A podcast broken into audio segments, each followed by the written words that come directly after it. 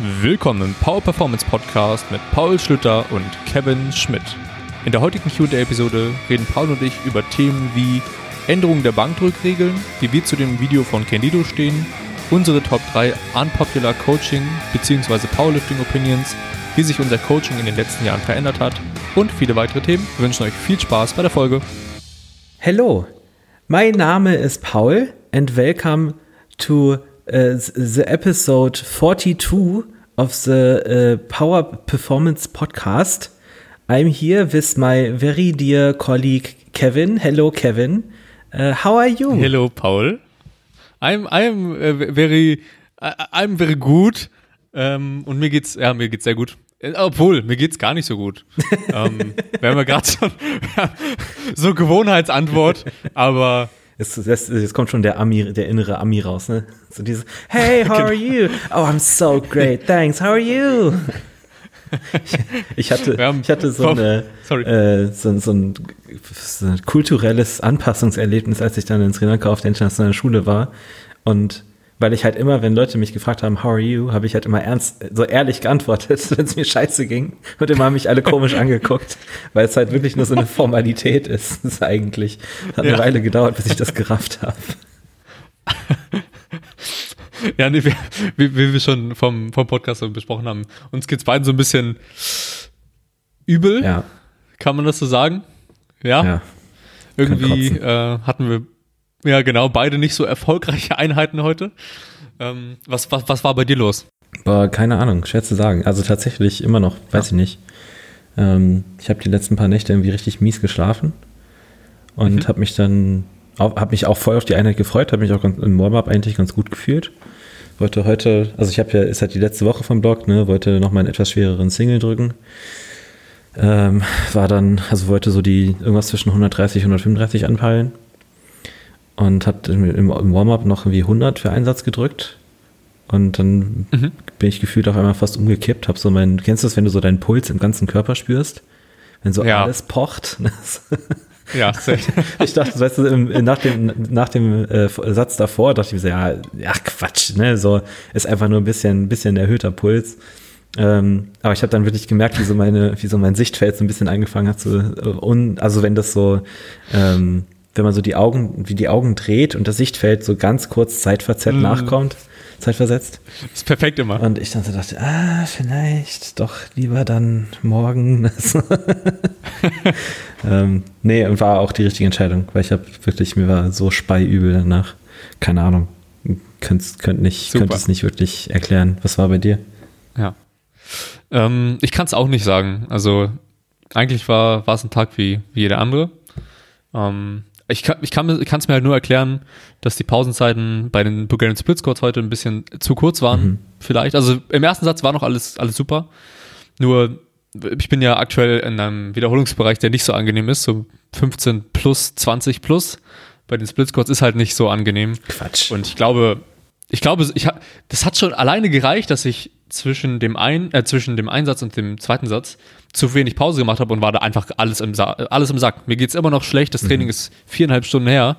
ähm, es macht gar keinen Sinn. Ich hatte es genau wie du mit dem Sichtfeld, hatte gar keinen Bock mehr. Ja. Ich hatte Sterne, Sterne vor den Augen und ja, mir ist immer noch sehr zittrig, mhm. kalt, kalter Schweiß. Ja. Perfekt für eine Podcastaufnahme, oder? Ja. Ich, ich habe das aber, ich habe immer noch so, ich weiß nicht, ob das so ein ähm, Überbleibsel aus meinen Hardcore-Zocker-Zeiten von früher ist.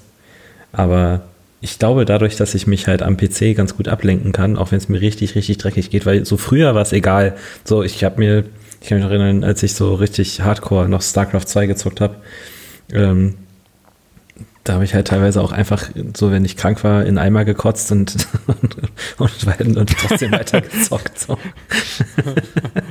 ähm, oder Also so, das ist witzigerweise oder komischerweise das Einzige, was, was ich nicht machen kann, also das Einzige, was ich habe, woran ich dann nicht am PC sitzen kann, ist, ist Migräne. Das geht gar nicht.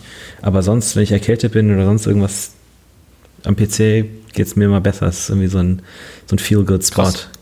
Ja, das kann, also keine Ahnung. Es ist halt einfach so, auch wenn mir schlecht ist, ich konnte mich, ich habe mich hingesetzt und dann ging es. Solange ich mich nicht bewegt habe, war es in Ordnung. ah, shit. Bei mir ist es dann eher das Bett, Ja. wenn es mir nicht so gut geht. Ja. Oder einen Podcast aufnehmen. Äh, Es scheint mir langsam, langsam etwas besser zu gehen. Ja, same. Ich überlege auch gerade, vielleicht hätte ich mir nicht vorm Training, ich habe beziehungsweise beim Training Monster getrunken und dann habe ich halt, habe ich ja dann aufgehört mit dem Training, habe halt direkt einen Sküldring drauf gekippt. Ja. Ah, war nice. vielleicht auch nicht so die beste. Idee. Ja, vielleicht nicht. Du hattest ja Geburtstag vor Ja. kurzem. Alles Gute nachträglich an der Stelle nochmal. Ähm, du hast mir auch zu meinem Geburtstag ein, eine schicke Sprachnachricht aufgenommen. Oh, yes. Da hast du, hast du deine Gesangkünste unter Beweis Yes. gestellt. Ich wusste gar nicht, dass, das so, dass du gut, so gut singen Nur kannst. meine Paul. engsten Freunde kommen in diesen Genuss eines solcher, einer solchen Geburtstagshymne. Was, was hast du dann an deinem Geburtstag gemacht? Ähm, nicht so viel. Ähm, ja, wobei das. Also so viel, wie man halt an Corona machen kann mit anderen Leuten, also nur online. Äh, ich habe gearbeitet. Hab halt, weil war, halt, war halt Sonntag, ne? so, was, will, was willst du machen? Die Leute müssen Ja. Montag trainieren. Ähm, und dann habe ich, das hatte ich auch vorher schon angekündigt, ich habe, ähm, weil ich in die Richtung immer mal wieder was machen möchte, vielleicht, äh, ich habe mit meinen Athleten und Athletinnen so ein, so ein Online-Webinar zum Thema Zielsetzung gemacht. Ähm, war sehr positiv überrascht. Wir waren dann 26 Leute gesamt. Ähm, Krass. Es sind auch ein paar dazu. Cool. Also ich hatte auch alle, weil in meiner Athletengruppe sind auch, also in dieser WhatsApp-Gruppe sind halt auch Leute, die ähm, früher bei mir im Coaching waren, die halt irgendwie, oder die gerade pausiert haben wegen Corona. Da habe ich auch gesagt, die können alle gerne dazukommen. Ich hatte mit irgendwie, keine Ahnung, Nice. vielleicht maximal zehn Leuten gerechnet. Und es war mega nice und ähm, ich glaube bisher eins der schönsten Ereignisse in meinem Coaching-Dasein, ähm, weil ich ähm, semi unerwartet, ich habe ich hab mit, ich hab im Vorfeld mitbekommen, dass irgendwas gemacht wurde, aber nicht genau was. Ähm, Mhm. Es gab, also die haben sich alle zusammengetan und haben äh, T-Shirts gemacht, so Team, äh, Team Fundamentalkraft T-Shirts, hinten groß drauf gedruckt, Cool. mit äh, Text I'm, I'm a Powerlifter auf dem Ärmel und, ein- und ein Faultier vorne drauf. Das war mega geil. Und das heißt, also die hatten fast alle ein T-Shirt und ich habe ein T-Shirt geschenkt bekommen. Ähm, Nice. Und es gab eine äh, selbstgemalte Karte von, äh, von Mara. Vielen, vielen Dank an der Mhm. Stelle nochmal. Äh, und mehrere Kilo Baumkuchen. Ah, Und zwar den, Mehrere und zwar den Kilo. Originalen aus Salzwedel. ähm, das heißt, unsere, unsere, weil ich ja natürlich nicht ganz so viel Kilo äh, Baumkuchen auf einmal essen kann, ist jetzt ein Großteil davon eingefroren in, in, der, in der Tiefkühltruhe und wird dann über den Verlauf des Jahres vernascht. Ähm, das war richtig, richtig schön, ähm, weil das auch so, also ich hatte, ähm, ich meine, ich bin mir ein bisschen unsicher, wie, wie viel ich so von, von mir selbst erzählen will aus, äh, auf dem Podcast, in dem Podcast, weil ich mache einfach mal. Ähm, ich hatte in den letzten Wochen so ein bisschen eine schwierige Zeit auch ähm, in Bezug auf die Arbeit. Nur so am Anfang vom Lockdown war es ja alles noch ganz chillig und entspannt. Ähm, mittlerweile sind schon eine beachtliche Anzahl von meinen Leuten in Pause gegangen. Und äh, da war dann halt schon so dieser, dieser Schreckmoment, wo ich dann tatsächlich mal aufgeschrieben habe, wer alles noch dabei ist und wie viel ich im, im Monat da, da rausziehe. Äh, wo ich dann gemerkt habe, ah, es ist schon deutlich weniger als, als vor dem Lockdown. Auch wenn viele davon wieder, definitiv wiederkommen. Äh, ich bin da auch niemandem böse, in, in keinster Art und Weise. Es ist ja vollkommen na, nachvollziehbar. Ähm, und äh, das war dann auch sehr, sehr, also war dann sehr schön, da nochmal so dieses Signal zu bekommen oder dieses, auch dieses Feedback zu bekommen. Äh, auch einfach, dass die Arbeit und dass auch ich als Person wertgeschätzt werde, das war echt. Da hab ich ein bisschen, bisschen Pip- Ja. Pipi in den Augen. Ähm, oh, glaube ich, glaube ich. und das ist schon nice. Also auch so dieses, dass man halt, ne, so, weil du kennst es ja, man hat ja so Tage, wo man das, wo man immer mal wieder so ein bisschen alles in Frage stellt und sich Mhm. überhaupt so fragt, so mache ich das gut genug? Ne, ist das, ist das gut genug? Äh, ich, ho ich hoffe tatsächlich, diese Tage gehen nie ganz weg. ähm, Ja. Weil ich glaube, das ist ein ganz guter Mechanismus, um sich selber so ein bisschen in, in Check zu halten. Ähm, aber es ist schön, da dann auch mal so, so viel Bestätigung zu bekommen, so viel direktes Feedback. Das war echt geil. Glaube ich. Nice. Klingt nach einem ziemlich coolen Lockdown-Geburtstag. Ja, Muss ich ehrlich sagen. Ja. Nice. War mega cool. und danach gab es bei meinen Eltern noch Lammlachs und Tiramisu. Perfektes Ende. Cool. Sehr nice. Ja, wollen wir, wollen wir mal anfangen? Ja. Mit ein paar Fragen. Ja. Wir haben ja ein paar Fragen bekommen. Ja. Ähm, dieses Mal sogar recht schnell mit den Fragen jetzt gestartet. Nur, nur zehn Minuten Gequatsche. Ja. Das ist äh, recht, recht, recht kurz. Unnormal. Ähm, genau, wir haben auf jeden Fall einige Fragen bekommen. Danke erstmal an der Stelle an alle Zuhörer, Zuh Yes. ZuhörerInnen. Gerne immer Fragen her, nicht nur, wenn wir diesen Sticker zum Frage, zum Fragen-Fragen erstellen, sondern auch jederzeit. Wir sind immer offen für Fragen oder Themenvorschläge, Gäste, wie auch immer. Fangen wir an. Frage 1. Wie geht ihr damit um, dass man als stärkste Person im durchschnittlichen privaten Umfeld immer dazu gezwungen oder herausgefordert wird, schwere Dinge zu schleppen? Wie, wie sieht es da bei dir aus, Paul? Schabrücke. Ja, safe.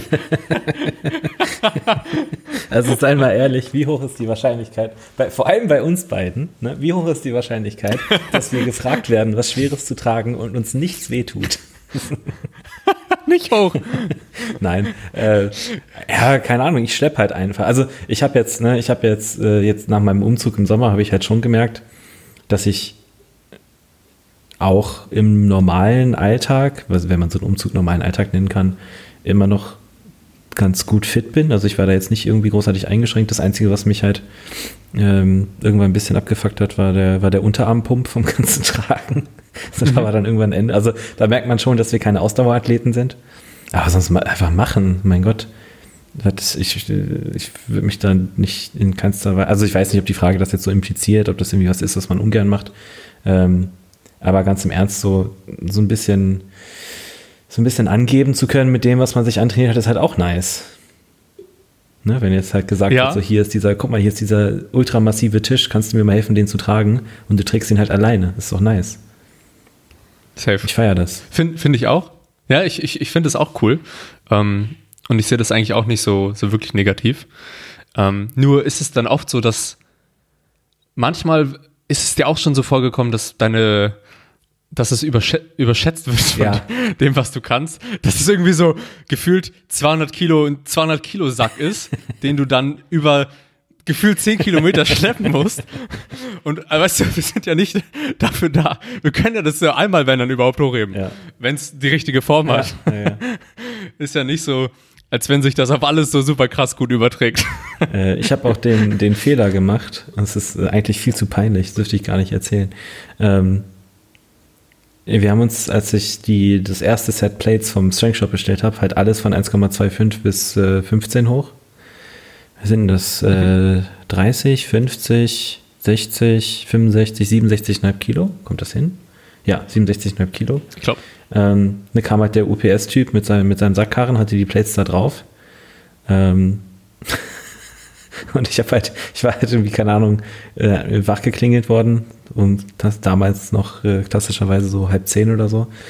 Und äh, habe halt null nachgedacht, hatte noch meinen Schlafanzug an und er stellt das Ding so ab und ich habe halt einfach alles auf einmal hochgehoben. so komplett aus dem Kalten. Und es war halt auch kack unhandlich. Ne? Was hat auch, der, der Rücken tat danach vielleicht ein bisschen weh. Und der UPS-Typ dann auch so ein bisschen, sind Sie sich sicher? Und ich so, ja, ja, das geht. Das ist mir fast aus der Hand gefallen. Das, das wäre schon, wär schon böse nach hinten losgegangen. Aber hat alles geklappt. Ähm, ja, also ich überschätze mich teilweise auch selbst. Ja.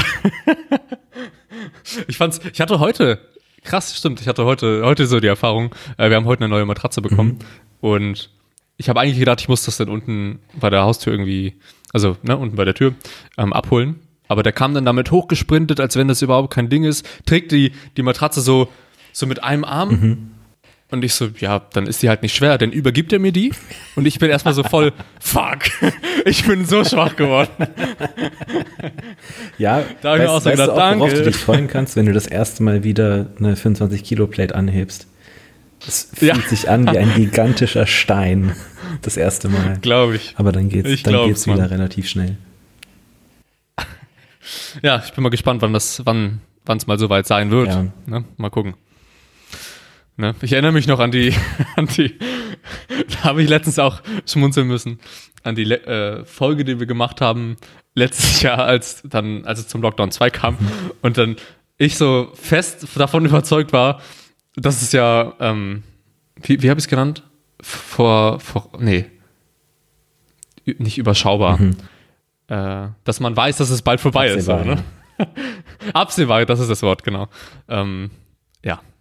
Das hat dann doch alles ein bisschen länger gedauert, als ich gedacht habe, dass es absehbar ist.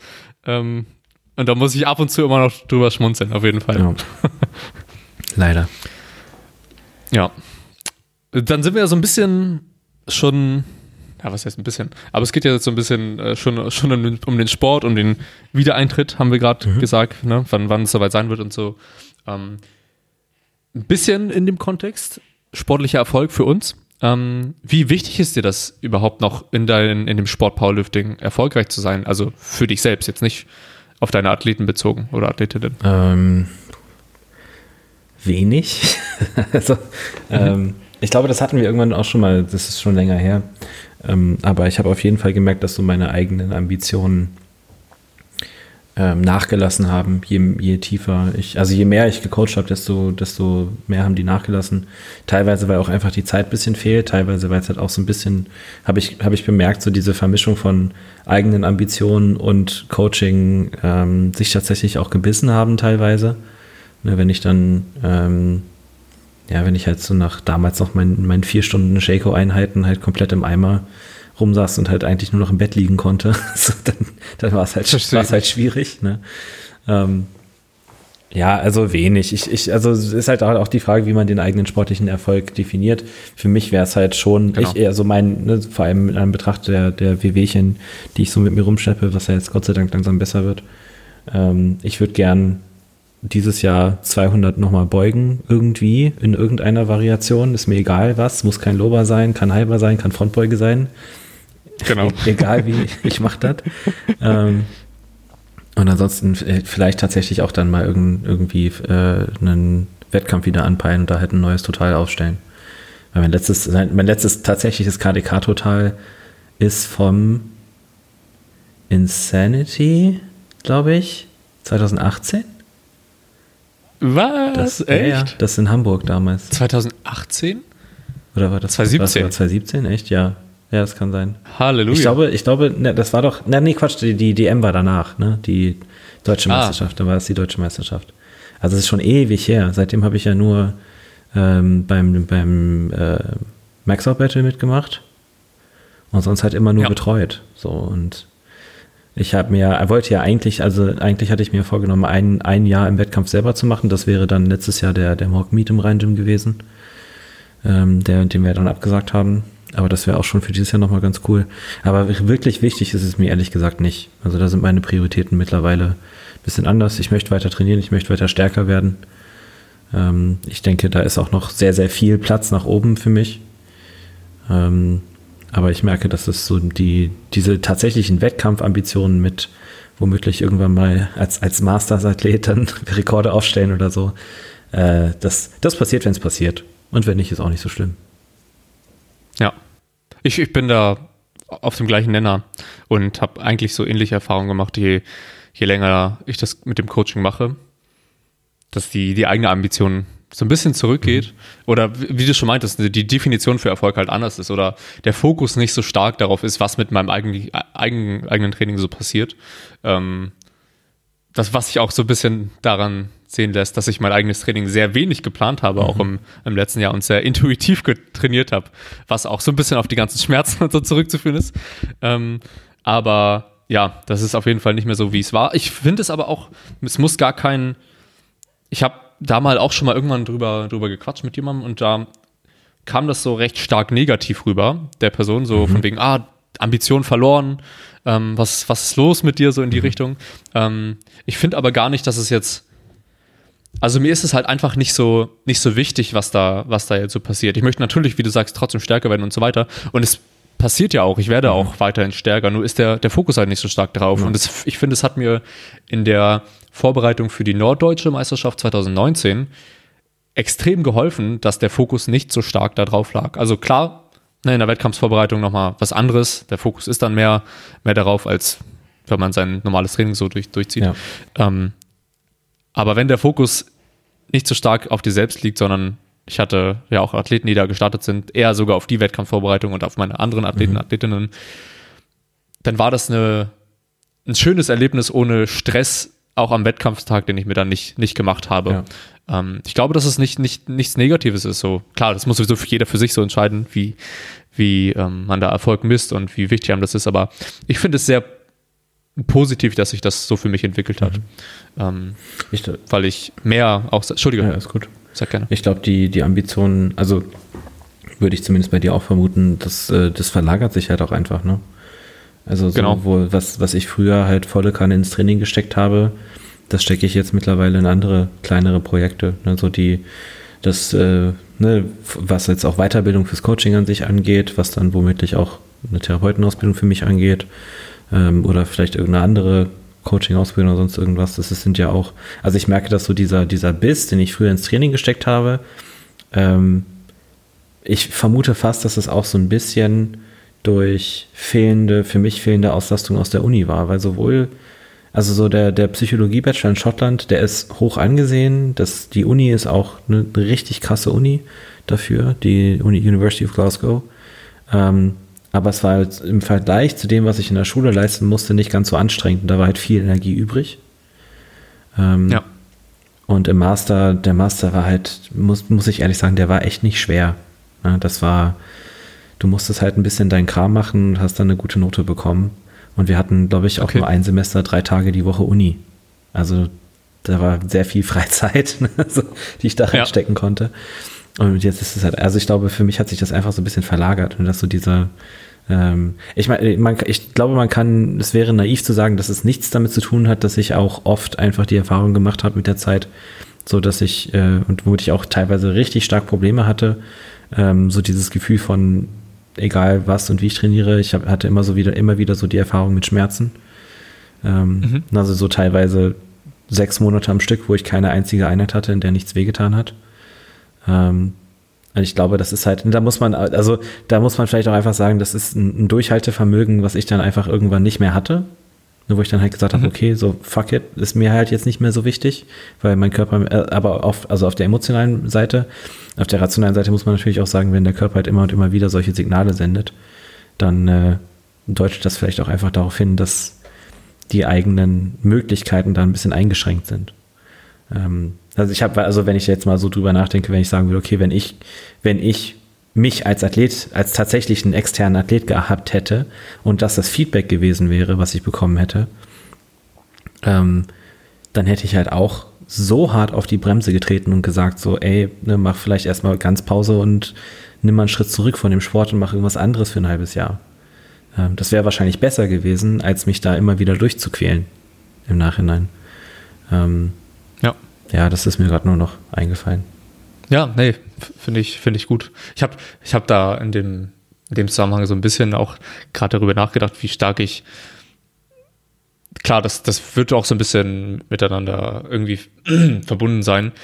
Die je mehr Ambition, also je höher die Ambitionen für sowas sind, desto mehr identifiziert man sich mhm. damit ja auch. Ich habe nur so dran gedacht, wie, wie, wie stark es mich damals so gekränkt hat, wenn Einheiten nicht so gut liefen ja, und so. Ja. Und jetzt ist es halt so gut, dann bin ich mal sechs Monate verletzt oder so. es ist zwar nicht so, nicht so nice, aber ich kann trotzdem noch irgendwie trainieren. Es macht irgendwie auch Spaß. Mhm. Man wird besser in anderen Hinsichten. Und das konnte ich früher nicht so, nicht so rausstellen. Also ich erinnere mich an Zeiten, in denen ich sehr ambitioniert war und halt auch sehr viel Zeit hatte, ja. alles so da reinzulegen. Und eine Knieverletzung, die ein paar Monate, zwei, drei Monate angehalten hat, hat mich sehr mental sehr, ja, war, war, war er nicht so, nicht so nett. Äh, und jetzt 2020 war mein ganzer Rücken eigentlich das ganze Jahr hinweg ziemlich im Arsch und das hat mir nicht so weniger ausgemacht, um das so ja. zu sagen. Klar, es ist trotzdem nicht schön, ähm, aber ja, genau, das, das vielleicht nochmal dazu. Lass uns mal zur nächsten Frage gehen. Was könnten Gründe sein, dass Leistungen im Squat, Deadlift stark unterschiedlich sind? Zum Beispiel 100 Kilo und also 100 Kilo Beuge versus 150 Kilo beim Heben? Puh, also ähm, zuallererst Mechanik. wäre eine Sache. Ich meine, okay, kommt ein bisschen aufs, aufs Niveau an, aber man sieht es jetzt also gerade auch auf, äh, auch auf dem Weltelite-Niveau sieht man ja immer, immer mal wieder Leute, bei denen das relativ unproportional zueinander ist. Da ist es dann oft eine Sache einfach von sehr spezialisierter Mechanik, ne, wo dann halt die Hebel fürs, äh, fürs Heben deutlich besser sind als fürs Beugen. Ne. Man, liebe, liebe Grüße an äh, Leute mit sehr, sehr langen Beinen, die Sumo ziehen. Ähm, ansonsten, ich kann mir vorstellen, also so, wenn, ne, bei den, bei den Werten, ich glaube, das war eine, eine Frau, die die Frage gestellt hat, 100 und 150 sind jetzt auch nicht schlecht. Ah. Ähm, es, es könnte, auch eine, könnte auch eine technische Sache sein. Und zwar nicht insofern, dass vielleicht äh, die Technik jetzt in Anführungszeichen schlecht ist, sondern einfach, dass die Technik bei der, bei der einen Sache weniger ausgereift ist als bei der anderen. Könnte auch äh, biomechanisch eine Sache sein von äh, eine, eine Muskel, eine, so die, zum Beispiel die Quads sind halt noch nicht so ausgebaut wie der Rücken deswegen kann man ein bisschen mehr heben. Das ist so eine Erfahrung, die ich tendenziell vor allem bei Leuten gemacht habe, die noch nicht so lange im Sport sind. Also beim, beim Heben wird man irgendwie immer erstmal schneller, stärker als in der Beuge. Ähm, und was noch? Ja, vielleicht auch so ein bisschen, also so, ne, so das letzte wären vielleicht so psychische Gründe, dass man, dass man vielleicht ja. auf der mentalen Ebene äh, vor den schwereren Gewichten vielleicht beim Beugen ein bisschen mehr Muffensausen hat als beim, als beim Heben. Ähm, genau. Dass man da so ein bisschen sich selber, selber ausbremst. Das wären so die Gründe, die mir einfallen würden. Safe. Genau, den letzten, letzten Aspekt, den du gerade genannt hast, wollte ich, wollte ich gerade nennen. Ja. Was mir dann auch noch eingefallen ist, als du meintest, wenn man technisch noch nicht so ausgereift ist, das könnte man auch so sehen, wenn man generell den Lift noch nicht so lange macht, mhm. ähm, dann ist die Wahrscheinlichkeit halt auch hoch, dass man in dem Lift, den man noch nicht so lange macht, eher schwächer ist. Ich hatte, habe da ein recht gutes Beispiel mit einem Athleten von mir, mit dem wir erst ein Jahr, ein, ein, ein Jahr, ein paar Monate heben mhm. und er hat davon nie gehoben und trainiert seit sieben, acht Jahren. Krass. Ähm, und deswegen beugt er halt 202,5 und jetzt sind wir, äh, 202,5 mal 5 mhm. und jetzt sind wir auch gerade so an dem Punkt, dass das Heben gerade so matcht. Okay. Er ist natürlich fürs, fürs, äh, fürs Beugen auch sehr gemacht. Also es sind so zwei Aspekte, wieso mhm. äh, das Heben nicht so gut läuft. Er ist halt sehr stark, also im Verhältnis. So. Ja. Er ist sehr gut gemacht für die Beuge ja. und macht Heben noch nicht so lange. Ist aber auch, ist so auch interessant, dass natürlich da so Leute, die, ich meine, ich weiß ja nicht, wie es in dem Fall ist, aber ähm, komischerweise ist ja oft bei solchen Leuten, die mechanisch für eine bestimmte Übung prädestiniert sind, die bevorzugen und die Übungen, die, mit denen sie sich schwer tun, halt einfach vermeiden. So. halt ja, einfach, gar, einfach gar nicht machen. Ne? Ähm, da habe ich auch so ein paar Experten. Ja. so, dann kommen wir mal zur, zur, zum wichtigsten Thema heute, glaube ich. An der Stelle eine kleine Unterbrechung der Podcast-Folge, um euch darauf aufmerksam zu machen, dass wir uns sehr darüber freuen würden, wenn ihr den Podcast reposten, eine Bewertung schreiben würdet, uns Themenwünsche, Gästevorschläge zukommen lassen würdet. Ansonsten noch viel Spaß bei der Folge unsere Top 3 unpopular Coaching oder Powerlifting Opinions. Okay. Wollen, wir, wollen also, wir einen Wechsel machen? Ja, ich muss einmal hier. Wir haben ja, wir haben ein bisschen was ja. zu aufgeschrieben. Ja. ja immer, also es geht da im Endeffekt ja darum, Meinungen, die wir haben, die eher so ein bisschen gegen den Strom geht. Ja. Oder, so. oder bei denen wir denken, dass die gegen den Strom gehen würden oder vielleicht Leute so ein bisschen, vielleicht ein bisschen auch anecken könnten. Ja, ähm, genau, gut, perfekt. Du darfst, du darfst vorreiten. ja, ich äh, suche ja immer kurz die Notizen. Ähm, okay. also ich habe zwei Aspekte, die vielleicht so ein bisschen, die wir so äh, als eins ja, kombinieren können. Ähm, und das ist was, was wir eigentlich recht oft auch ansprechen. Und zwar ist es so ein bisschen der, der Aspekt, dass viele Coaches also habe ich zumindest das Gefühl, den diesen Individualisierungsprozess von Athleten ein bisschen zu sehr verkaufen wollen. Ähm, oder es eher als zu wichtigen, also einen sehr wichtigen Faktor darstellen und dann halt damit sozusagen Athleten gewinnen. Und auch in der Hinsicht dann damit oft verbunden, ähm, die Wichtigkeit von Trainingsplanung etwas zu zu nicht, nicht ernst nehmen, das, das wäre das falsche Wort, aber zu hoch priorisieren. Mhm. Ähm, so zumindest mein Empfinden, ähm, wenn ich, wenn ich mal so ein bisschen Austausch habe mit, oder wenn ich ein bisschen was höre, wie andere Coaches das Ganze angehen, dann ist halt, oder auch damit werben, dann ist es halt oft so, okay, dass die Trainingsplanung immer eine, einen recht wichtigen Aspekt spielt, was es auf jeden Fall auch tut, meiner Meinung nach, ist auch wichtig und alles. Aber da haben wir ja schon öfter drüber geredet, dass es halt in einem in der Coach-Athleten-Beziehung nicht so stark aus, das ist stark aus, äh, ausschlaggebendste. Ne? Da haben mhm. wir auch drüber geredet, als du da meintest, ähm, als du den Vergleich gezogen hast mit Psycho, Psychotherapie, Maßnahmen, ne? dass, dass es da halt auch so ist, okay, es gibt halt viele verschiedene Systeme, die man oder Methoden, die man anwenden kann, aber im Endeffekt geht es halt nicht unbedingt darum, sondern auch so vermehrt um die Beziehung, um das Vertrauen und den Buy-in, ja. das schöne Wort. Ähm, so, genau, das wäre so das Erste, was ich ansprechen wollte. Hast du das auch so mit drin? Nee, ähm, ich habe äh, ein, nee, oh. hab eine sehr kleine Sache und zwei große Sachen. Also eine, eine Sache, die sich auf einen, einen kleinen Aspekt bezieht und zwei Sachen, die sich auf große, größere Aspekte beziehen. Äh, mein Einstieg, zum Einstieg das Kleine. Ähm, ich, ich glaube, dass sehr viele Leute, ähm, vor allem bei langsamer Exzentrik, einfach, sie, sie weinen zu viel. Leute weinen bei langsamer Exzentrik zu viel. Und ja, ähm, okay. je mehr ich, ne, also wenn man wirklich mal mit Leuten aus anderen Sportarten auch zu tun hat, äh, jeder andere ernsthafte Sportler lacht über eure Leidensfähigkeit. Mhm. Es kann nicht sein, dass ich Beschwerden bekomme von Leuten, die sechs Wiederholungen mit drei Sekunden Exzentrik beugen müssen. Das sind 18 Sekunden. So. Es ist halt einfach lächerlich. Mach einfach. Das ist so. Das oder ist, alleine schon rumheulen bei Achter-Raps oder sowas. Ja, ja, ja. Also äh, in Sachen Leidensfähigkeit, glaube ich, kennen sich sehr, sehr viele Leute. Also vor allem so dieses, äh, ich weiß, es, ne, es ist ja auch diese Aussage ist unangenehm, aber ich glaube, sehr, sehr viele Leute verstecken sich sehr stark in ihrem Training, so in ihrer Komfortzone und ähm, reagieren, das ist auch meine Erfahrung, tatsächlich reagieren teilweise auch sehr emotional, wenn man sie da so ein bisschen rausschiebt. Ähm, und klar, so, ne, das ist ein bisschen dieses zweischneidige Schwert. Natürlich sollte Training auch ein Ausgleich zum, zum restlichen Alltag sein, für die meisten. Ähm, aber gerade wenn man das unter, einem, unter dem Aspekt des, des auch Hobby-Leistungssport macht, dann sollte man in der Lage sein und auch bereit dazu sein, ähm, auch mal so eine, so eine Dinge zu ertragen. Und ich finde nicht nur sie zu ertragen, sondern auch das wertschätzen zu können.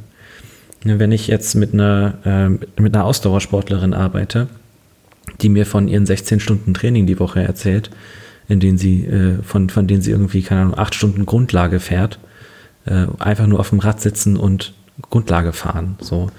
Ja. das ist, sind halt andere Maßstäbe. Und ich glaube, ich glaube, manchmal fehlt mir das ein bisschen bei manchen Leuten. Äh, abgesehen davon, dass mhm. sowieso ein Großteil der Leute offensichtlich keine, keine Sekunden zählen kann. Das kommt auch noch mit dazu. Aber das ist dann wieder ein anderes okay. Thema.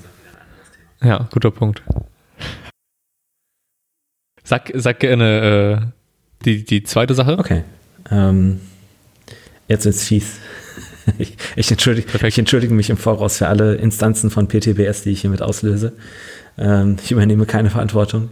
Ähm, ich glaube, das ist jetzt äh, ne, auch an, Gruß geht raus an meine Athletinnen und Athleten. Ähm, das geht an fast keinen von euch. Ich glaube, die Person, die ich meine, weiß, weiß wer sie ist. Ähm, ich habe den Eindruck, dass viele Athlet, Athleten und Athletinnen das Training nutzen, um so ein bisschen ihr fragiles Ego und vielleicht auch ihre fehlende Identität ähm, zu ersetzen und zu bestätigen. Äh, und ich, ich glaube, man, einige Leute sollten mal ein bisschen weniger Zeit damit verbringen, ihre psychischen Mängel mit sportlicher Leistung zu kompensieren. Und äh, zusätzlich, das geht, der Gruß geht raus an die ganzen Leute, an die ganzen Hardcore-Trainierer. Training ist kein Krieg. Es gibt kein Blut, keine Äxte, kein, keine Schlacht. Es, ihr bewegt ein totes Gewicht von A nach B. Das ist echt kein riesiges Event. Es macht Spaß. Das ist auch okay, dass das Spaß macht. Das soll auch Spaß machen. Aber es ist kein Krieg. Ja. Ihr seid keine Krieger. Safe. Was? Ich habe, ja. jetzt wo du das sagst, ähm, erinnere ich mich so ein bisschen an, an damalige Zeiten. Damals, als man noch jung war. ähm, jetzt bin ich auch schon 23. Halt die Klappe. aber da, ich, ich, erinnere mich auf jeden Fall noch damals, da war es echt immer so, jede Einheit, wie du sagst, das war Cake. ein Gemetzel, also wirklich. Ehrlich, also. Für Valhalla. Leck mich doch, ey. Schlimm war es dann nur, wenn man verloren hat. Ja, genau. Das war dann besonders ähm, nicht so schön. Dann am besten Tag noch so. Training, Trainingszusammenfassung auf Insta hochladen. Äh, heute gewann das Training die Schlacht, doch ich werde den Krieg gewinnen.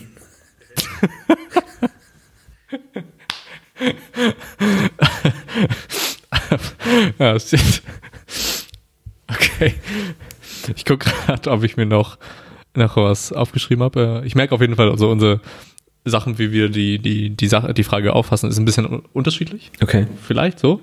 Ähm, weil ich hab, bin jetzt noch mal so ein bisschen auf den, den Aspekt gegangen, der in dem, in dem Kurs, den wir jetzt gemacht haben, von Hugh Gilmer so ein bisschen in Teil 1 oder 2 so herausgestochen ist für mich, das mit dem, und worüber wir auch außerhalb des Podcasts schon gut geredet haben, ähm, so das Thema Autorität in, in, einem, in einem Coaching und was du auch vorhin so in dem, in dem Podcast, den wir jetzt aufnehmen, auch schon kurz angesprochen hast, dass ein, ein Coach muss nicht Autorität irgendwie ausstrahlen oder autoritäres Verhalten an den Tag legen. Ähm, wobei man das bei manchen Coaches doch mitbekommt.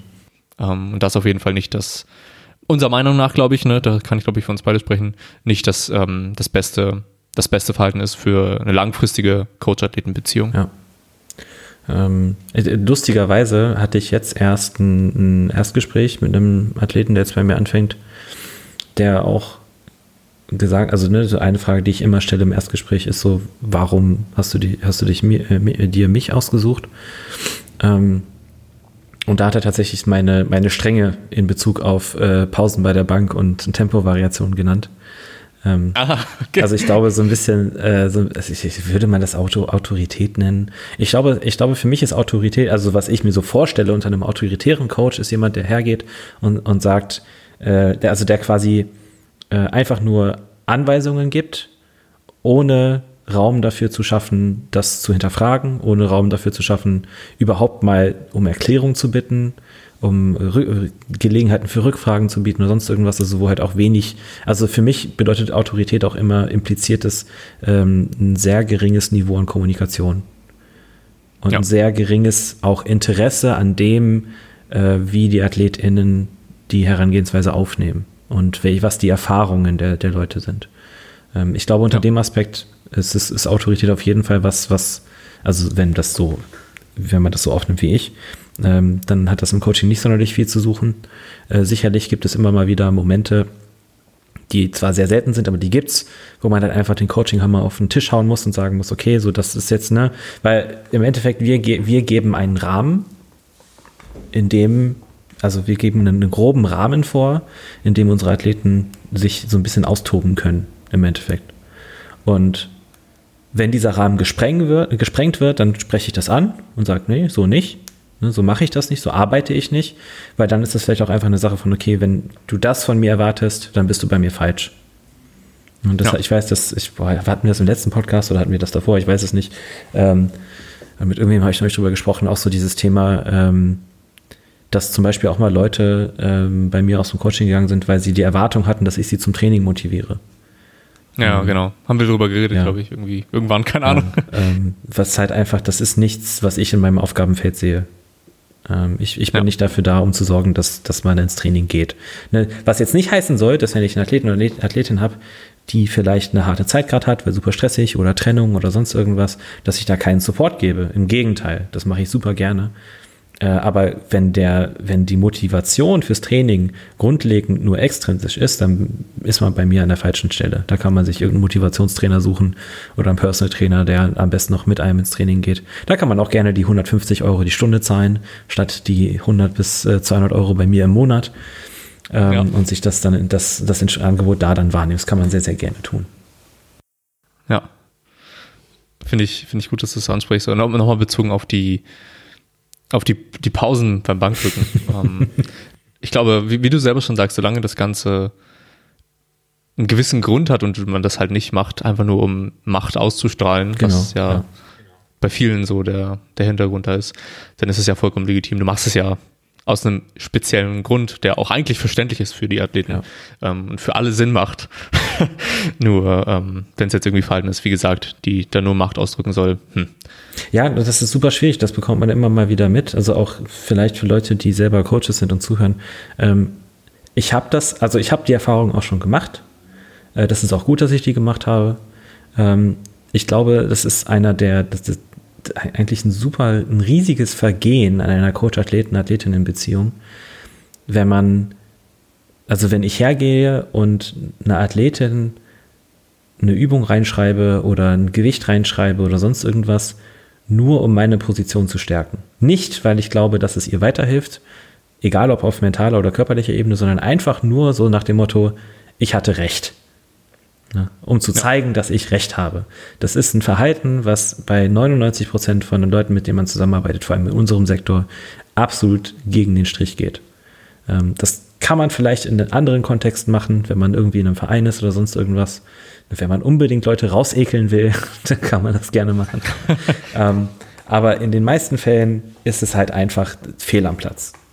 Ähm, und das ist äh, Gold wert und da bin ich auch sehr, sehr dankbar für, dass als, als ich mal so einen Moment hatte, dass mir das dann auch vor den Kopf geworfen wurde. Ähm, und ich daraus lernen konnte.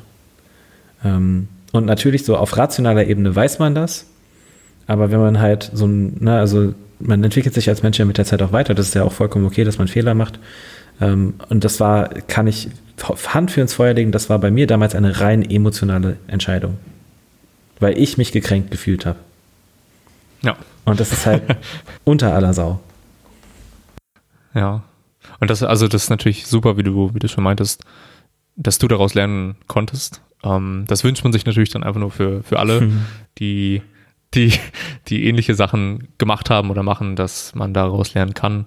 Ähm, was natürlich auch vielleicht bei, bei vielen dann Feedback benötigt von Athleten, Athletinnen, sodass das nicht geht. Ja. Aber manche nehmen das dann ja auch nicht so wahr oder auf, dass man daraus lernen kann. Ja. Ne? genau. Lass uns vielleicht zur nächsten Frage übergehen. Und ich glaube, somit zu dem Thema, was aktuell am meisten irgendwie im Raum steht und diskutiert wird, glaube ich zumindest. Äh, Ich habe mich zwar noch nicht so stark damit befasst, Ich aber ich sehe es überall. Ähm, wie, also die Frage war, wie wir zu den Aussagen stehen von Candido bezüglich der Griffweite und der Brücke beim Bankdrücken. Ähm, Ähm, ku- kurze Zusammenfassung. Ich habe tatsächlich die genaue Genau. Meinung von Kendito äh, noch nicht gesehen und mich auch noch nicht damit beschäftigt. So. Also ich habe das Video nicht gesehen. Ähm, ich habe nur hier und da so ein paar Diskussionen mitbekommen, auch vor allem auf dem Powerlifting Subreddit. Ähm, also so mein, mein Verständnis ist, dass das, das grundlegende Argument ist, dass ähm, Bankdrücken mit sehr stark verkürzter ROM eine Verfälschung der, des ursprünglichen Gedanken, Leistungsgedankens hinter Powerlifting darstellt, im Sinne von maximale Kraft des Brust- und Schultergürtels zu zeigen. Äh, und dass man Genau. womöglich ü- erwägen sollte, über bestimmte Regeländerungen, ähm, da, was, was, die, was jetzt genau vorgeschlagen wurde, weiß ich nicht, ähm, dagegen zu wirken, dass die Leute halt nicht so viel archen können. Ähm, ich finde das lächerlich. Also wirklich lächerlich, nicht mal mehr einfach nur, nur dumm, sondern tatsächlich outright lächerlich. Mhm. Wenn ich 1,70 Meter bin, werde ich mit aller Wahrscheinlichkeit kein NBA-Profi. Niemanden juckt, was die Leute mit einer krassen Arch auf einer Landesmeisterschaft drücken.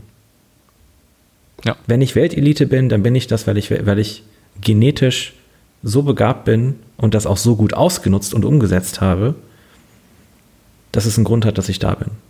Ich finde auch, also so natürlich, natürlich hat die, die Brücke beim Bankdrücken, ist zumindest meine Meinung, sowohl genetische als auch, äh, sag ich mal, Trainingsaspekte. Also man kann das ja durchaus auch trainieren und verbessern über die Zeit. genau. Ich glaube, ne, es ist natürlich so, Unterschiede Männer, Frauen sind da, glaube ich, nicht zu verkennen. Ähm, es hat auch einen Grund, warum in den, in den Bench-Only-Disziplinen die Japaner auch immer recht stark sind und sehr, sehr viele starke Bankdrücker haben, weil die kurze Arme haben. Ne? Ähm, am Ende des Tages gewinnt, ich, ich glaube, ich würde mich schwer tun, eine, eine WM zu finden, bei der jemand aufgrund im Total aufgrund der Bank gewonnen hat. Safe. So, wer halt Ich habe sogar nochmal nachgeschaut. Ja, wer, also die, die Leute, die tendenziell, also wenn man jetzt mal so rein abstrakt über nachdenkt, wer, wer hat denn, wer ist denn so von den Hebeln her bevorteilt, was die Bank angeht, sind Leute mit kurzen Unterarmen, vor allem, ne, weil das so ein bisschen die Distanz äh, festlegt, die man zur Brust hat. Ähm, mhm. Die Leute, die kurze Unterarme oder allgemein kurze Arme haben, die werden halt scheiße heben. Ja. so. Und ich finde, dadurch, dadurch reguliert sich das auch schon. Und wenn ja. ich halt, ne, wie gesagt, wenn ich, wenn ich keine Genetik für die NBA habe, wenn ich halt einfach zu lange Unterarmer bin und dann halt statt in, eine, in einem Stadion vor 40.000 Menschen spielen, nur im, im Park, im lokalen Park in so einem kleinen äh, freien Turnier spielen kann, dann ist das halt so.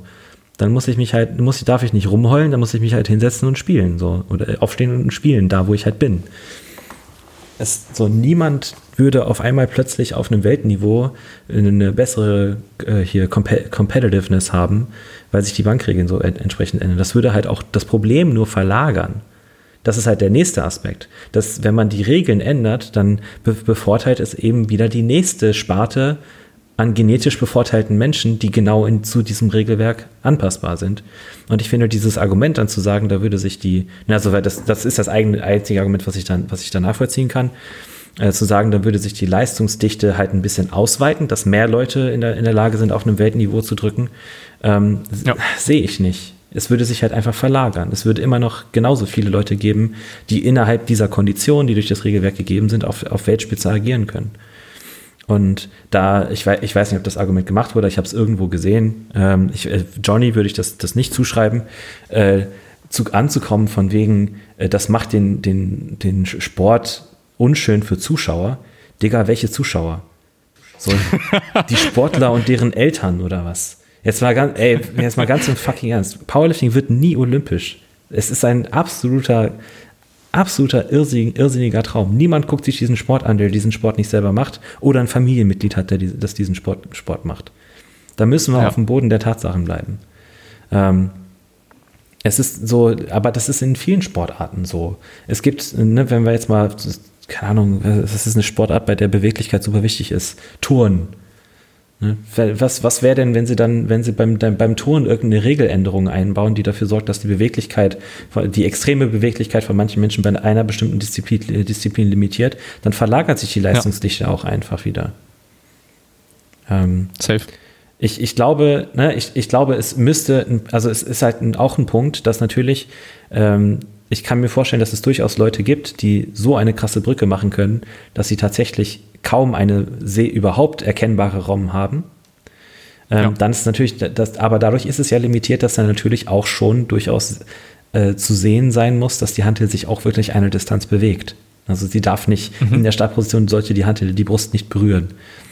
Ähm, und ich finde so diese, diesen Skill, diesen Skill-Component da einfach zu missachten und außen vor zu lassen, finde find ich dumm. Ja, ich stimme dir da im Großen und Ganzen wirklich wirklich zu. Ich habe, also ich habe ich hab mir das Video angeschaut, gestern mhm. oder so. Und also, ne, ich verstehe, ich verstehe, wieso er das sagt und habe auch die Argumente so nachvollziehen können, aber ich bin da auf einem Nenner, also ich habe extra nochmal nachgeschaut, dass, um das, dass ich das mal so sehen kann, ja. wie wie es denn ausschaut 2019 ähm, bei den Worlds, wer da so gewonnen mhm. hat. So. Und vor allem so die, die, die Gewichtsklassen und die ähm, also meistens sind es ja die, die Frauen, ja. die leichten Frauen, die am meisten davon profitieren ja. würden, weil sie dann ne, im Verhältnis halt so einen weiten Griff wählen können. Da hat nicht unbedingt die Frau gewonnen mit einer mit der größ, größten Bank, so, ja. äh, mit der, mit, nicht mal mit der stärksten Bank, so, ne, das, das ist halt auch wichtig, weil du meintest ja, das gleicht sich oftmals zumindest stark aus. Mhm. So, und ich sehe dann auch nicht so unbedingt ähm, den Grund dafür. Ich, ich finde es auch schwierig, er hat dann auch in dem Video so das Video gezeigt von der, von der einen, bei der wirklich wenig Range of Motion ist. Das finde ich schwierig. Ähm, aber auch nur so persönlicher, nicht Konflikt, aber ich fand es komisch zu sehen, dass es halt wirklich Leute gibt, die so einen starken Vorteil davon erzielen können, dass halt nicht mal stark Weg, also dass man nicht wirklich sieht, ob der Weg zurückgelegt wird. Ähm, aber das sind halt auch so vereinzelte Fälle. Ne? Ja. Aber ne, ich meine, wir reden halt über eine genetische Elite. Safe, und ja. Das ist also, das ist ja genauso wie diese Diskussion, ne, wenn wir jetzt, äh, man könnte es auch auf, äh, auf Bereich Doping könnte man, könnte man auch in dem Kontext ganz gut sprechen. Ähm, äh, Grüße gehen nochmal raus an die Folge von, die, hast du die von Synapse Performance mit Broderick Chavez mal gehört? Ich glaube, nee. die, von der hatte ich dir irgendwann mal erzählt.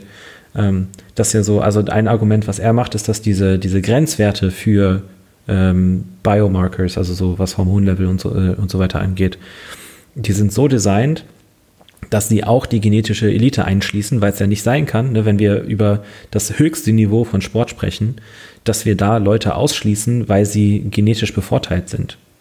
Ähm, ja. Das in dem Kontext auch der Fall von Caster Semenya, die ja dazu verdonnert wurde, ähm, Testosteronblocker zu nehmen, weil sie von Geburt an angeblich ne, äh, einen Gendefekt hat, äh, wegen dessen sie zu viel Testosteron produziert. Das ist halt, äh, es, ich finde, es ist ein super schwieriges Thema. Wenn, also ich glaube, die, die Frage ist immer eine Frage der, der tatsächlichen Fairness. Und ich glaube, gerade wenn es um technische Ausführung geht, ist es ein viel simpleres Thema, als wenn es um ähm, tatsächlich genetische Vorteile durch äh, Produktion von Hormonen und Co. geht. Zumal ja. der kausale Zusammenhang da eh nicht ganz, nicht ganz so einfach ist, wie man denkt. Mhm. Das, deswegen, also so, wenn die, wenn es irgendwann eine Regeländerung geben sollte, dann wird es sie wohl geben. Ich glaube, ich habe bisher noch keine Version gesehen äh, von einer Regeländerung, die den Sport nicht unnötig verkompliziert. Das mhm. ist auch, das ist natürlich auch so der, der Punkt. Jetzt müsste ich hergehen, so wenn ich jetzt ähm, ich, mit irgendwem hatte ich das neulich. Ähm, wenn es jetzt eine Sache wäre von je nach Gewichtsklasse andere maximale Griffbreite, als Beispiel, äh, was ja ein, ein, Ansatz sein könnte. Was passiert dann mit ja. den Leuten, die auf einer Landesmeisterschaft in einer höheren Gewichtsklasse starten und dann auf einer DM in ihrer eigentlichen Gewichtsklasse in der tieferen starten? Dann müssen sie bei der L, haben sie bei der LM andere Voraussetzungen als bei der DM. Ist es dann fair, den Leuten trotzdem zu erlauben, die Quali so zu machen? Und andersrum mhm. dann auf der DM abzu, ja. abzuliefern. Genauso mit Kaderstatus und Co. Ja, und das, also da fängt es dann schon an. Ähm, oder da, müsst, da müssten wir für jeden, äh, jetzt mal auf, auf, äh, auf LMs auch runtergebrochen, wenn es so eine Regel, Re, äh, Ringe, wenn es so eine Regel geben würde, dann müsste man Handel mit unterschiedlichen Ringen haben. Da müsste jeder Verein, der Landesmeisterschaften ausrichtet, acht unterschiedliche Langhanteln haben für die, für die Wettkampfbühne. Also ich, wie gesagt, ich habe noch ja. keine, ich habe noch keinen, äh, keinen Veränderungsansatz gesehen, der den Sport an sich in seinem jetzigen Ablauf nicht signifikant verkompliziert und stört. Das ist so das Ding. Also diese, dieses, äh, ja. dieses Prinzip der, der Einfachkeit, äh, Principle of, of Simplicity, was, was ich im Sport auch recht wichtig finde, dass man halt auch diese Barrieren, diese Lern- und diese, diese Lernbarrieren, die man für den Eintritt zum Sport hat, relativ versucht, möglichst niedrig zu halten, finde ich da auch durchaus relevant. Weil wenn ich jetzt anfange, neuen, also Athleten und Athletinnen, die in den Sport, Interesse an dem Sport haben, erklären zu müssen, dass es in, in welcher Gewichtsklasse sie sind und wie weit sie brei, äh, greifen dürfen im Training. Ja, verstehe ich voll. Stimmt. Also ich, vielleicht kommt, also vielleicht haben, haben die ZuhörerInnen ja noch irgendwie Vorschläge oder Gedanken dazu, die. Ich rechne jetzt ähm, schon so damit, dass ich von, dass, dass jetzt gerade irgendjemand eine Nachricht tippt an mich und so, du hast vergessen ja. das und das. ja, gerne her damit. Also, wenn da irgendwie sinnige Argumente sind, ähm, sind wir da, glaube ich, die Letzten, die da irgendwie was gegen haben. Ja. Lass uns gerne mal zur nächsten Frage kommen. Und dann, das ist ja, glaube ich, somit die letzte, die letzte, die letzte richtige Frage. Ja. Und dann den, den, den, Rest können wir ja mit einem bisschen Quickfire mhm. machen. Ähm, wie hat sich euer Coaching in den letzten Jahren verändert? Oder was hat sich in eurem Coaching in den letzten Jahren verändert? Ich glaube, die einfachere Frage für mich wäre, was ist gleich geblieben? ja, genau. äh, ja, ziemlich viel. Ähm, Boah, eigentlich alles hat sich verändert. Äh, ich, ich müsste, äh, müsste ehrlicherweise sagen, da müsste ich mal die Athleten, Athletinnen fragen, die schon am längsten bei mir sind, die das so mitgemacht haben, diesen Prozess. Äh, weil ich glaube, ich glaube, ich habe da gar keine so gute Ansicht drauf. Also, ich meine, so Kleinigkeiten wie jetzt mein, mein Abrechnungssystem hat sich dieses Jahr verändert, vielleicht zum letzten Jahr. Meine Buch, ich habe eine neue Buchhaltungssoftware. ähm, nee, also ich meine, was ist gleich geblieben? Ich mache es immer noch über WhatsApp. Ähm, ich arbeite, ich, es macht mir immer noch Spaß, tatsächlich. Ähm, nach, nach drei Jahren, fast, fast vier jetzt. Ähm, aber sonst, was, ja, wie gesagt, die einfache Frage wäre, also sonst fällt mir nicht so viel ein, was gleich geblieben ist. Nee. Ich habe, als ich die Frage bekommen habe, habe ich, hab ich ähnlich gedacht. Ähm, weil sich einfach mhm. irgendwie alles verändert hat. Also so Dinge wie ich, also Ansichten ja. verändern sich ja sowieso generell, wie man ähm, so die Coach-Athleten-Beziehung mhm. gesehen hat und wie es jetzt ist, wie ähm, was, was sich bei mir jetzt so ändern wird und ich so in dem Prozess auch bin, ist, wie ich das Coaching gestalte mhm. mit Athleten äh, und Athletinnen, die dann neu dazukommen und auch mit, mit meinen, die jetzt so da sind. Also ich habe es tatsächlich bisher auch so gehabt, dass ähm, ich glaube, das machst du so nicht, dass ich äh, Wochen für Athleten mhm. wöchentlich anpasse. Nee. Das machst du so nicht, oder? Nee, weil es halt auch nicht sinnig ist. es macht, es, weißt du, es ist halt auch nicht, nicht wirklich sinnig, meiner Meinung nach. Und da habe ich halt schon ein bisschen länger mit mir gerungen, aber es ist halt einfach nur sinnig, die Zeit, die man dann nicht dafür in Anführungszeichen unnötig reinsteckt, die Wochen anzupassen, weil Athleten wissen tendenziell, wie man progressieren soll oder wenn man das vor allem auch gut vorschreibt oder beziehungsweise darüber kommuniziert, wie man das Ganze an, ja. äh, angehen soll. Ähm, und ja sowieso den Marker immer hat, was ja. RPEs, Reps in Reserve als, ähm, ne, als Stütze da, dann macht es mehr Sinn, die Zeit in mehr Kommunikation zu stecken und dann vielleicht öfter Gespräche zu suchen. Ähm, ich glaube, dass das viel wichtiger ist. Und das ist was, was sich jetzt demnächst sehr stark bei mir verändern wird und das so ein bisschen im, ja, im Umschwung ist. Und ansonsten ich, ich erinnere mich, also jetzt so vor allem mit den Athleten, die oder Athletinnen, die jetzt schon länger bei mir sind, so das Technikfeedback ist ganz anders oh, geworden. Ja. Das war früher sehr, ja, sehr eingeschränkt oder so, was die Sichtweise angeht. Das ja. muss so und so, das muss hier und da. Und jetzt ist es halt so, es, es ist so viel, so viel möglich. Mal auszuprobieren, wie es ist, wenn du das testest. Genau. ja. ja. Ist, ja, wirklich, wirklich so. Und vor allem, je, je länger dann man auch mit den Athleten, Athletinnen zusammenarbeitet, dann entwickelt sich da so, so, ein, so ein eigenes, so eine eigene Coach-Athleten-Beziehung und wie man das Ganze handhabt mit, mit den Technik-Feedbacks und mit der, mit der Kommunikation und ähm, ja, deswegen ist es auch sehr wahrscheinlich, dass sich da so viel verändert hat, weil man ja sozusagen mit den Athleten, mhm. Athletinnen gewachsen ist. Mhm. Was, was mir auch auf jeden Fall so noch eingefallen ist, ist so dass das Thema Autonomie für den Athleten, für die Athletinnen, dass ich das vermehrt jetzt im Kopf habe und manchmal sogar vielleicht ein bisschen zu, mhm. nicht zu viel, aber ich vermehrt jetzt auch immer so das Feedback bekomme, Kevin, so von wegen, ja. du Kevin, mach einfach. So das, äh, frag mich da nicht äh, das und das, sondern ne, ich, ich vertraue dir da voll, mach das und das. Ähm, aber ich glaube, dass es auch gar nicht verkehrtes Feedback ist, sondern dass mir das so ein Zeichen gibt von wegen, okay, ich versuche zumindest immer die Athleten, die Athletinnen so mit einzubeziehen, so gut es geht. Ja, ich glaube, genau auch dieser Punkt ist, äh, also, also früher war das Coaching recht direktiv. Mittler, mittlerweile würde ich es eher als explorativ beschreiben. Ähm, das betone ich auch eigentlich immer, dass ich halt so sage, okay, es ist jetzt kein, es ist wirklich keine Sache von, ich setze mich hin und du kriegst den perfekten Plan und den hast du abzuarbeiten und wenn du auch nur, wenn du auch nur einmal abweichst, dann ist klar, dass das nichts werden kann. äh, eher eine Sache von, hier ist ein Konstrukt, Ne, hier, ist der, hier ist der Block, so ist der Design, guck mal drüber, frag, frag wenn irgendwas unklar ist oder wenn irgendwas nicht ganz passt. Ähm, und dann gucken wir mit der, also so dieses auch, was ich, was ich bemerkt habe, dass ich, ähm, dass das Design der Blöcke ähm, seltener, also viel seltener drastisch verändert. Also die Stellschrauben, an denen ich drehe, sind immer kleiner geworden mit der Zeit. Ähm, was, mhm. glaube ich, vor allem in Volumenphasen tatsächlich ganz gut tut weil es auch eine, eine, gewisse Vergleichbarkeit schafft zwischen den Blöcken.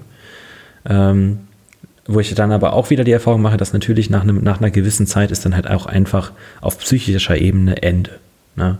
Wenn du so eklige Sachen gibst wie 303 Heben äh, oder Double Bounce Beuge oder sowas, dann ist halt auch irgendwann einfach Ende im Kasten. Da haben die keinen Bock mehr. Das ist auch vollkommen ja. in Ordnung. nach zwei Wochen ja, meistens. Da lasse ich die ein bisschen, da quäle ich die ein bisschen länger. Ähm, ja, aber das, das ist deutlich weniger geworden. Und ich glaube auch so diese, ähm, auch vor, vor allem Technikfeedback ist halt deutlich mehr hands-off. Ne, das ist wirklich so, ich gebe, bei bestimmten Sachen bin ich sehr penibel, gerade was so zum Beispiel Thema Bracing angeht ähm, oder jetzt aktuell Ellenbogenpositionen beim Bankdrücken. Ähm, da, was, also was halt mir auch super krass bewusst geworden ist, ähm, ich erkenne immer mal wieder so, ich glaube, das hatten wir auch schon mal irgendwann erwähnt, ähm, ich erkenne immer wieder so Trends bei meiner, bei mein, in meinem Feedback. Dinge, auf die ich dann vermehrt für einen gewissen Zeitraum achte. Und dann sehe ich wieder irgendwo was Neues oder sehe bei wem anders was oder wir reden über irgendwas oder ich tausche mich mit einem anderen Coach über was aus und dann ist es wieder was anderes, worauf ich mich vermehrt konzentriere. Also es ist immer so, das, das wechselt dann immer so im, im, im Abstand von ein paar Monaten oder einem halben Jahr oder so. Ja. Aber das ist ja eigentlich voll nice, weil dann auch immer mal wieder neue Sachen dabei sind, an denen die Athleten und Athletinnen arbeiten können. Äh, also ich sehe das gar nicht als, ja. als großartiges Problem. Im Gegenteil, ich sehe das als so quasi, man könnte es auch als vereinzelte äh, Spezialisierungsphasen verkaufen, wenn man jetzt das vermarkten wollen würde. ähm, aber ja, also das, das auch dieses, das zu reflektieren zu können, dass man sagt, okay, das ist, ich muss mir jetzt keine Gedanken darum machen, wenn ich jetzt nach vier Monaten eine Sache bemerke bei einem Athleten oder einer Athletin, die eigentlich in Anführungszeichen offensichtlich hätte sein müssen, ähm, weil manchmal sieht man, also so manchmal sieht man Dinge auch einfach nicht ähm, und muss dann erstmal ja. wieder so ein bisschen erinnert werden an irgendwas. Dann kommt wieder, ne, dann sieht man irgendwie ein, ein, altes Video, was man sich vor drei Jahren mal angeschaut hat, ja, oder dass man aus Nostalgiegründen mal wieder schauen möchte und dann reflektiert man auch jetzt über, also darüber, was man, wie, wie, wie man das jetzt einordnet, auch von der Wichtigkeit her. Ich glaube, das ist auch sowas, was sich relativ stark geändert hat, dass ich da allgemein auch ähm, meinen eigenen Fehlern gegenüber entspannter geworden bin. Ja. Ja, finde ich, ich finde es, finde es gut, dass du das nochmal angesprochen hast mit dem, da haben wir, haben wir, glaube mhm. ich, letztes Mal nicht im Podcast, sondern so drüber geredet. Vor ja. allem so mit Übungen. Zyklische Übungen. Gerade so auf einem Übung. Alle haben Palloff Press. Genau. Jeder Athlet hat auf, genau. Dass auf einmal alle die gleiche Übung haben, so in, ja. die, in, in, die Richtung. Was aber natürlich nicht schlimm ist. Ja, wie gesagt, so. einfach nur äh, individualisierte Spezialisierungsphasen. Für genau. 1999. So, so sieht das aus. okay, lass uns mal zum Quickfire beziehungsweise zu den ja. etwas anderen Fragen übergehen. Ähm, ja, mit Namen? Die, die, Frage ist auch tatsächlich nur okay. an mich gerichtet. Ja, ich wollte gerade sagen, weil ich kann damit nicht so viel anfangen. Ähm, von, von Lukas, wer ist bei unserer Bustour das große und wer das kleine Löffelchen? Ähm, also ich, äh, ich erkläre gleich, was die Bustour ist. es ist nicht der Bus, ihr Perver Perversen. Ähm, ich, ich, ich wechsle gerne. Ich bin sowohl gerne ein großes als auch kleines Löffelchen. Äh, unter anderem der Tatsache geschuldet, dass nachts immer das, jeweils, wenn ich auf der Seite liege, immer das untere Nasenloch zuschwillt. Da muss ich immer, da muss ich immer mal wechseln, damit ich auch atmen kann. Der, die, die Bustour ist, äh, es ist ein, es ist ein Gedanke, mit dem ich ein bisschen spiele. Äh, nach Corona irgendwann, vielleicht sogar erst nach meiner Therapeutenausbildung, dass man sich einen, einen Wohnmobil oder so einen, so einen, so einen ausgebauten Campingbus oder sowas mietet für den Sommer oder für den Winter halt für so ein paar Monate, ähm, den mit so ein bisschen Livestreaming-Equipment und Aufnahme-Equipment ausstattet und dann so eine Deutschland-Tournee macht und so, so Richtung Psychologie auf Rädern und dann so psychologische cool, Beratungs- ja. und therapeutische Gespräche anzubieten in Kombination mit Livestreams und Podcastaufnahmen mit so bekannten Leuten aus ganz Deutschland. Ähm, ist natürlich, ne, ist absolutes Gedankenspiel, aber glaube ich, wäre ein mega geiles Projekt, das natürlich logistisch auch super anspruchsvoll ist. Ja, da müsste man auch planen, wann man mit wem welche Folgen aufnimmt und so, wann man wohin fährt, äh, die ganzen Gespräche terminieren, so Livestreams planen, Events planen und so weiter. Man müsste irgendwoher überhaupt erst, auch erstmal ein bisschen Finanzierung herkriegen. Ne? Also wenn hier irgendjemand zuhört, der einen Wohnwagen oder einen ausgebauten Bus sponsern möchte für ein paar Monate, wenn Corona vorbei ist, irgendwann in den nächsten fünf Jahren, dann, äh, dann meldet euch gerne bei mir, weil da habe ich Bock drauf. Ähm, ja, das ist wirklich so, da hätte ich richtig, richtig Bock drauf. Halt einfach cool. so, so eine Art Psycho-Roadtrip. Psycho- und Podcast-Roadtrip. äh, auch ne, so in Kombination mit Workshops und so, die man dann in, in, verschiedenen Orten gibt. Ich denke, das könnte, also so in meinem Kopf ist das eine richtig, ein richtig geiles Ding. Ja. So wie sich das jetzt anhört, finde ich das auch ja. ziemlich cool. Also ich glaube, so vor allem mit, wenn ihr, ne, wenn Corona dann irgendwann mal irgendwie vorbei ist und ihr bis dahin ja auch einige ja. Folgen mehr habt, dass dann dann auch noch so ein bisschen wächst. Ich glaube, dass ja. es ziemlich cool ist. Ähm, ich, bin mal, ich bin mal gespannt. Gucken wir mal. Gucken wir mal, was die Jahre bringen. Nächste Frage. Wie viel PS haben eure ja, Autos? Kevin, wie viel hat denn deine Karre? Meine Karre von meinen Eltern. Äh, weiß ich gar nicht. Ich habe okay. gar keinen Plan. Äh, meiner hat 131, glaube ich. Das ist ein, ein äh, C3R Cross mit einem 130 PS. Der, der geht. Das, das ist halt im Endeffekt so ein, so ein Kleinwagen mit, äh, mit einer gelifteten Karosserie, so, so ungefähr. Ähm, der geht gut ab. Das, das ist vernünftig. Wie, wie ist ein bei, bei, dir, so kam es mir in den, in den letzten Jahren vor, ist das Wichtigste an einem Auto ja wie du drin sitzt, damit du keine Rückenschmerzen bekommst. Wie ist denn das in dem Auto? Der hat mit die breitesten Sitze, die ich finden konnte. Ah, cool. Also das Auslagekriterium, ja, okay. Es ist halt legitim so ein bisschen, als würdest du in so einem richtig geilen, bequemen Sessel sitzen. Ne, also nicht so wie diese scheiß Rennschall-Sitze, oder ja. wie die heißen, sondern es ist wie so ein, wie so ein französisches Sofa. So ein Stoffsofa. Das ist schon Klingt geil. Gut. so, dann zwei Fragen an, an dich gerichtet. Ja. Ähm, Gibt es eine Korrelation zwischen Fortschritt und Baumkuchen? Ja. 100 Prozent. Also pro, je, je Gramm Baumkuchen pro Tag äh, gibt, das gibt dann ein Gramm auf der Hantel. In allen Übungen, egal was. In allen Übungen, okay. Ja. Aber es muss auch mindestens für, für 10 Monate am Stück gehalten werden. Ne? Also wenn ich, okay. wenn ich 100 Gramm am Tag Baumkuchen für 10 Monate esse, dann habe ich 100 Gramm auf der Hantel dadurch. In allen Übungen. Das äh, ist natürlich dann auch Compounding Interest, so mit der Zeit. Safe. Äh, also wenn du so in den, in den, nach, den ersten, nach den ersten 50 Tagen, ne? Ist Bescheid. Die letzte Frage, glaube ich, genau. Wie viel Baumkuchen kann ein, kann eins Paultier am Tag essen? Wie viel schaffst du? Also ich glaube, ich habe tatsächlich mal an einem Tag zwei Stück gefressen, irgendwann. Aber das ist schon lange her. Also von diesen, von diesen Dingern, das sind ja die, die Original äh, Baum, Baumkuch-Küchlein. Das sind so dicke Batzen. Ich glaube, da mir, wäre mir tatsächlich nach einem Ganzen schon schlecht. Also man muss sich vorstellen, die sind halt wirklich so von, auch von der Masse und vom Gewicht her. Man kennt ja diese ganz normalen Baumkuchen aus dem Supermarkt. Ne? Die sind halt, da ist ein Baumkuchen halt, ich würde schätzen, doppelt so schwer. Ja, okay. Und davon habe ich acht. Boah. Also ich ich habe ich hab erstmal genug für die nächste Zeit. Ich glaube, so viel. Wir haben ja schon vor, ich glaube, vor zwei, drei Folgen viel über Baumkuchen geredet am Ende. Aber ich glaube, ja. so viel über Baumkuchen haben wir noch nie geredet. True, true. Aber es lohnt sich. Also aber es muss, genau, es muss. Wer es immer noch nicht kennt, unbedingt mal Baumkuchen probieren. Genau, und ich glaube, das war's. Mehr Fragen haben wir nicht bekommen. Oh. An der Stelle erstmal Danke an die ZuhörerInnen für die Fragen und natürlich fürs Zuhören. Danke an Kevin herzlich. fürs Gendern. Ja, ich äh, bin dabei. Ich gebe mein Bestes. Äh, an der Stelle natürlich, ihr könnt gerne den Podcast reposten. Könnt oh uns yes. gerne eine Bewertung da lassen. Oh yeah. ähm, und uns natürlich Fragen schreiben. Genau. Super, Paul. Schön, dass du dabei warst. Wie immer. Immer gern. Und ich freue mich auf die nächste Folge. Danke dir. Bis dann. Ciao, ciao.